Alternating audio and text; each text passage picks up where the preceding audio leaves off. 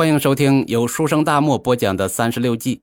这一期咱们学习《敌战记》第三计“隔岸观火”。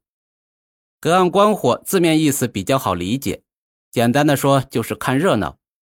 在三十六计里面又是什么意思呢？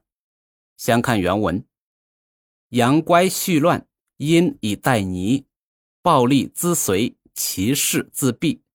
顺以动欲，欲顺以动。简单的翻译一下，敌人内部矛盾趋于激化和表面化，秩序混乱。我方表面上回避敌人的暴乱，暗地里则等待其内部争斗的发生。等敌人反目成仇，势必自取灭亡，不攻自破。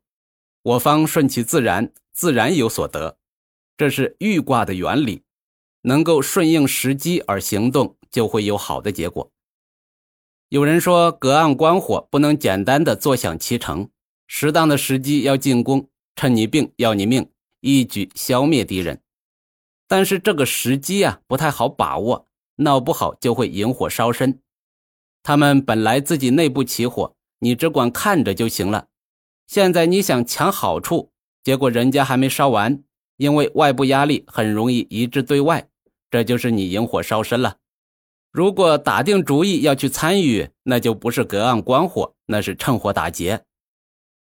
东汉末年，袁绍兵败身亡，几个儿子为争夺权力互相争斗。曹操呢，决定击败袁氏兄弟。袁绍的儿子袁尚、袁熙兄弟投奔乌桓，曹操就向乌桓进兵，击败了乌桓，但是没有抓住袁氏兄弟。于是，袁氏兄弟带着子弟兵又去投奔辽东太守公孙康。曹营诸将向曹操进言，要一鼓作气平服辽东，顺便捉拿袁尚、袁熙兄弟。这曹操呢，却没有同意啊！他给众将领说：“你们别激动，不用我们那么费力气，大家等着吧。公孙康会主动把袁尚、袁熙兄弟的头送上门来的。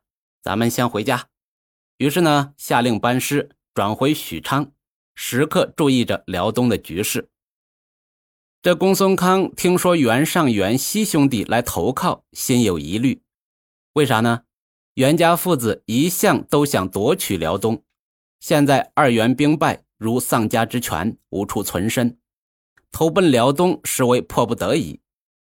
公孙康想着，如果收留了袁尚、袁熙兄弟，必有后患。而且收容二袁肯定会得罪势力强大的曹操，但他又考虑，如果曹操要进攻辽东，就要收留二袁，共同抵抗曹操，那多几个炮灰都好啊。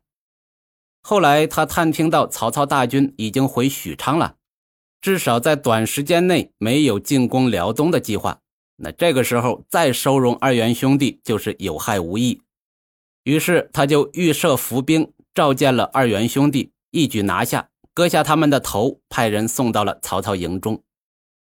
曹操就笑着对他的众将说：“这公孙康啊，向来惧怕袁氏吞并他，二袁上门必定猜疑。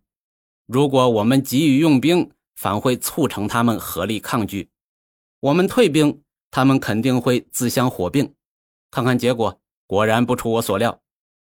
这呢，就是典型的隔岸观火，坐享其成。”如果隔岸观火是不劳而获、捡便宜，那么笑里藏刀就是要主动的去图谋一些东西。笑里藏刀这个骂小人的词，在三十六计里面又怎么理解呢？关注我，下期咱们接着聊。